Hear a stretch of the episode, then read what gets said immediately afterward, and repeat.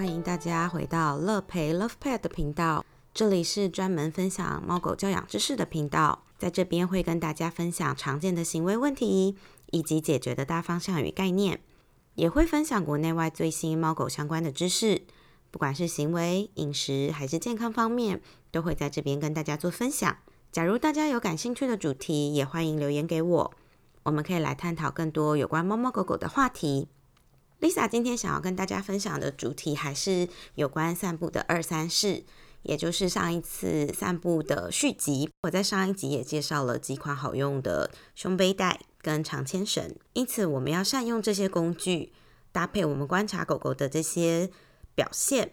让恼人的冲冲冲的现象不再发生。这边我会一直提到长牵绳，啊，什么样子的牵绳可以叫做长牵绳呢？其实一般只要长度落在三米以上的牵绳，通常就可以视作为长牵绳。常见的长度有三米、五米，甚至到十米的长度。通常呢，我会建议可以买三米、五米的牵绳，作为我们日常散步的使用。对于新手来讲呢，这个长度不管是三米也好，或五米也好，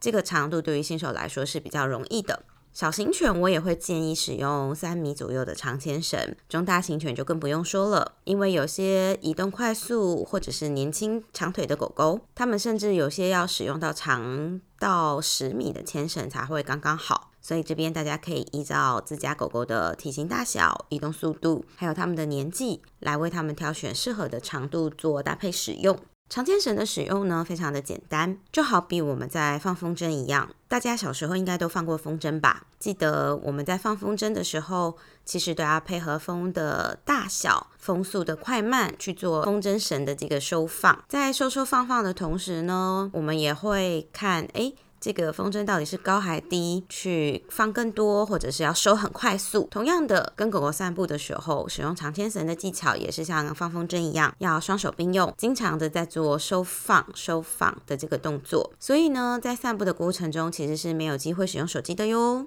有的人可能会觉得这样要收放收放好麻烦哦。市面上好像有一款牵绳，它长度又足够，又不用人工收放。这种牵绳呢，最常见的就是所谓的伸缩牵绳。很多人可能觉得伸缩牵绳太好用了，就投入伸缩牵绳的怀抱中，觉得只要轻轻一按，哇，立刻变成长牵绳，再一按卡榫就会停住狗狗。超级无敌方便，超级无敌轻松的，这样又能够满足长牵绳的自由度，又好像不用双手手忙脚乱的在那边收收放放，感觉真是超完美的一个工具，就会是一个最好的选择了吗？其实呢，我这边反倒不建议使用伸缩牵绳，为什么会这么说呢？当然就是因为完美的工具是不存在的。再来就是呢，其实伸缩牵绳它会有一定。的危险性为什么会这么说呢？是因为伸缩牵绳它是使用一个弹力去回收这个绳索，这个弹力呢，它就会是一个拉力，而且有时候它收的时候会比较快速，这个过程就会变成是一个比较危险的一个状态。还有就是因为我刚刚讲过，它是一个拉力嘛，所以对于狗狗来说，其实它的背上就一直是有一个向后拉的一个力道在，因为惯。性，大家如果有看过拔河比赛，或者是小时候拔过河的话，就知道，如果有人在后面拉你，你就很容易向前产生一个抵抗的力道，你就只要把身体往后躺，那拉着你的那个力道呢，就会维持住姿势，所以呢，其实这反而会。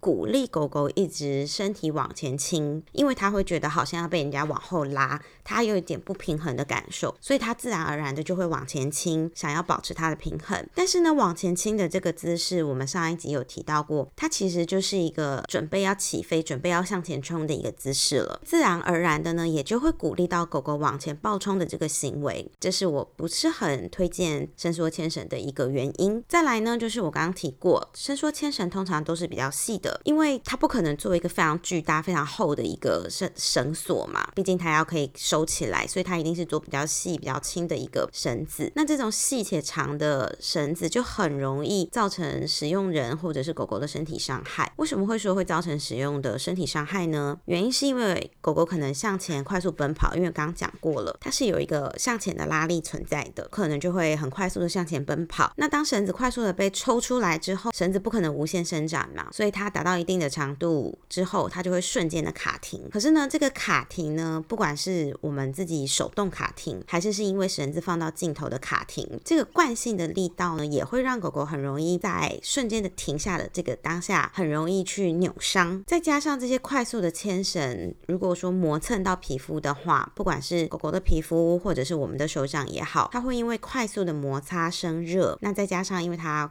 是一个很细的一个绳索，所以在抽离的这个过程，它的锐利度就会变得非常非常的高。所以如果说使用上我们可能一不小心没有注意到的话，就非常容易的被划伤，不管是划伤手掌，或者是甚至是脚踝，都有可能出现像这样子的一些伤口。那如果说大家有兴趣，可以去在网络上搜寻，像是弹性牵绳，然后打受伤，就会找到非常多这种可怕的伤口照。在国外，他们也有非常多的训练师或者是使用人在提醒大家说，这其实有蛮多的案例是已经造成狗狗跟人的这个受伤的部分。所以，假如如果说你有兴趣想要了解这些伤有多么恐怖、多么严重的话，大家可以上网搜寻一下这个关键字，就是像弹性牵绳跟受伤这些，就会跳出非常非常多的这些资讯。那我刚刚讲过，它除了会划伤手、划伤脚踝的原因，除了就是像刚才讲的比较快速之外，还有的时候是可能当狗狗在往前快速冲的时候。时候，我们人会很想要去停下狗狗们，所以呢，我们就会一时忘记，就用手去直接抓那个绳子。这就是为什么很多人的手掌会受伤。那还有一个脚踝处会受伤、大腿处会受伤的原因是，有的时候狗狗可能在奔跑的时候，它不见得是往前跑，它有的时候可能是因为跟其他的狗打到照面的时候，它可能想要远离对方。这个时候，它可能是想要后退，或者是有时候它不知道该怎么办，它可能就会绕着主人走。那在绕着人走的时候，就很容易造成我们人的这腿部的受伤。那当然，有时候在绕的过程中，狗狗如果自己也没有注意到绳子在哪边的话，狗狗本身也很容易被划伤。所以这就是我为什么不太推荐伸缩牵绳、弹性牵绳的原因。大家千万不要贪方便就使用这一类。可能有潜在危险的工具，我会建议还是使用一般长度、固定长度的牵绳比较好。固定长度的牵绳在拉停狗狗的时候，其实我们在停狗狗的时候呢，我们可以扶着这牵绳，顺着狗狗前进，然后手慢慢的施加压力到停止。这个样子呢，它是一个缓停的一个过程。这就好像人类在踩刹车的感觉是一样的，你是缓缓的停下，而不是瞬间咻的这种瞬。间停住的感觉，所以呢，你的狗狗也比较不会有瞬间的拉力，惯性的这个力道去伤害到它们的身体，不管是脊椎也好，还是颈椎之类的位置。这样缓慢的这种停下狗狗的时候，狗狗也会感觉到这是一个比较舒服的一个停下来的感受，它也就比较不会再往前冲。因为有时候拉停的时候，它瞬间的那个拉力其实让它感觉到不舒服，它可能也会想要摆脱这样子的不舒服，所以它可能还要再往前启动。可是，如果是像这样子的慢慢刹车的这种感受的话，它就可以也比较好的控制到它自己的四肢是不是站好的一个状况，狗狗也也比较不会跌倒。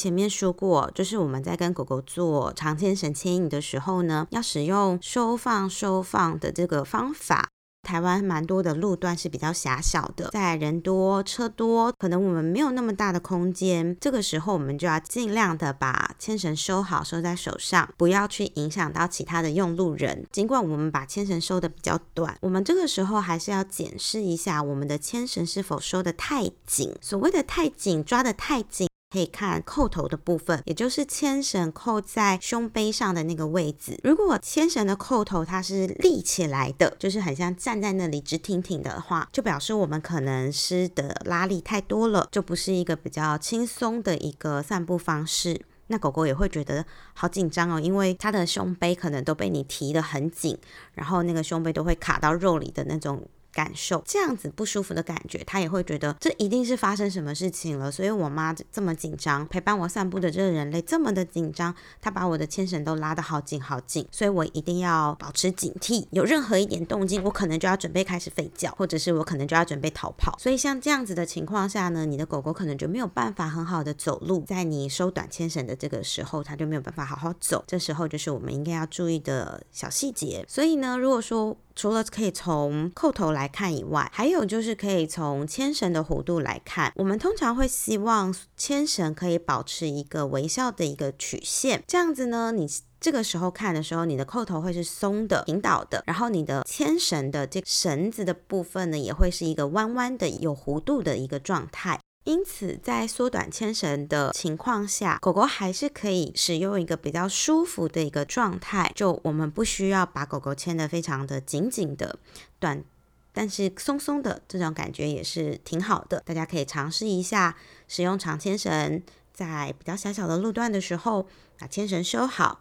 然后保持松松的这种散步状态。我在上 T Touch 课程中。我们经常会利用人来模拟狗狗散步的状态。学员们通常会一个人当狗，一个人当牵引的人。通常在讨论的时候，我们都可以很明确的感觉到，当牵绳牵得很紧的时候。除了不舒服以外，更多的是感受到紧张的气氛。那这个紧张感其实就是透过牵绳传递过来的。在走路的过程，我们就会变得更小心，不敢迈出那些步伐，或者是情绪上也会觉得非常的紧绷，就会想说随时到底是有什么事情发生。所以，同样的，假如在狭小的道路上，狗狗的情绪。透过牵绳变得比较紧张的时候，我们也许也就可以重新检视一下，是不是因为我们牵得太紧了，导致狗狗感觉不是很舒服，所以它们就开始变得比较警惕。如果是这样子的话呢，大家就可以开始练习放松牵绳，但是。是在比较短的一个情况下，那假如我们今天散步的环境是一个比较宽广的人行道，或者是我们去到比较郊区一点的地方，就是没有什么车，然后又很安全的一个环境下，这个时候我们就可以用收放收放的这种技巧，让你的长牵绳发挥到它最长的极限，让狗狗可以自由的选择它的步伐速度，同时呢，我们自己人也可以照着我们自己的步伐速度，不用互相。配合互相迁就，在这个过程中，就是假如狗狗走得快一点，那我们绳子就放得长一点；假如它们停下来嗅闻，我们跟上了，走到它们附近的话，我们这时候就可以把牵绳缩短，收到自己的手上。在环境安全且召回做得很确实的家庭，我们是可以视情况让狗狗自由的奔跑，但前提是大家一定要记得我刚刚讲的，一定要是一个安全的环境，而且要召回做得很不错的家庭，才可以把长把。牵绳放掉。假如你没有把握，你可以很好的召回你的狗狗，长牵绳就会是你非常好的一个工具，因为这样足够的长度，狗狗可以选择，也可以满足它一定的自由度，让它自由的奔跑。但是呢，我们却没有把它放开，就有一种一绳在手，安全我有的感觉。你就不用担心你的狗狗会跑掉，叫不回来，然后狗狗可能就走失了，不用担心这种事情发生，毕竟你是牵着它的嘛。那假如牵绳你来不及收。放真的拖到地上的话呢，大家也不用太担心，毕竟牵绳是布的，就算拖在地上脏了，顶多就是回家刷一刷、洗一洗就好了。长牵绳是一个非常值得推荐使用的一个工具，因为它可以应用在不同的环境、不同的大街小巷，你都可以灵活的去做使用。你可以很好的把它们收成短牵绳，也可以在宽广的地方把它放到最长，让你狗有很多的自由度。长牵绳的挑选呢，其实不管是圆形的牵绳，还是扁形的牵绳，其实都可以在不同的课程，这两种牵绳其实都有老师推荐。只要你觉得长度够，而且是好握、好收放，那这样子对你来说，它就是一个好用的牵绳。大家在付钱买牵绳之前，可以稍稍的去店家直接挑选，去感觉一下，请朋友稍微拿着扣头端，你可以试一下手感是不是太重，是不是很好握，还是当狗狗在快速前进的时候，你的手会感。感觉有轻微的烧灼感。假如有烧灼感的话，那这一款长牵绳可能它的材质就是比较偏尼龙式的，这种手感的确会比较烧手。所以大家在挑选的时候，可以尽量选择棉质的这种会比较好。如果大家预算够，也可以选择皮牵绳。皮牵绳是最不烧手的一款牵绳，但是它的价格也是相对贵很多的牵绳。所以大家在挑选的时候呢，可以依照自己的荷包还有称手度来做选择。好了。我们今天常先生使用技巧介绍就到这边喽。喜欢乐培节目的，请记得按赞、追踪，或者是给我五星好评，并且分享给朋友。有喜欢或想听的内容，或者是疑问，都可以上脸书粉丝页寻找乐培 Love Pets 跟我互动，或者是在 Instagram 上面打上乐培，也可以找到我。同样的，这些内容都会分享在方格子的文章，有图文版，就是大家可以比较更清楚的看到牵绳收是怎么么样子的收。然后我跟天天会有照片示范五米牵绳的这种长度，大家也可以看一下这个距离感。我们就下次见喽，拜拜。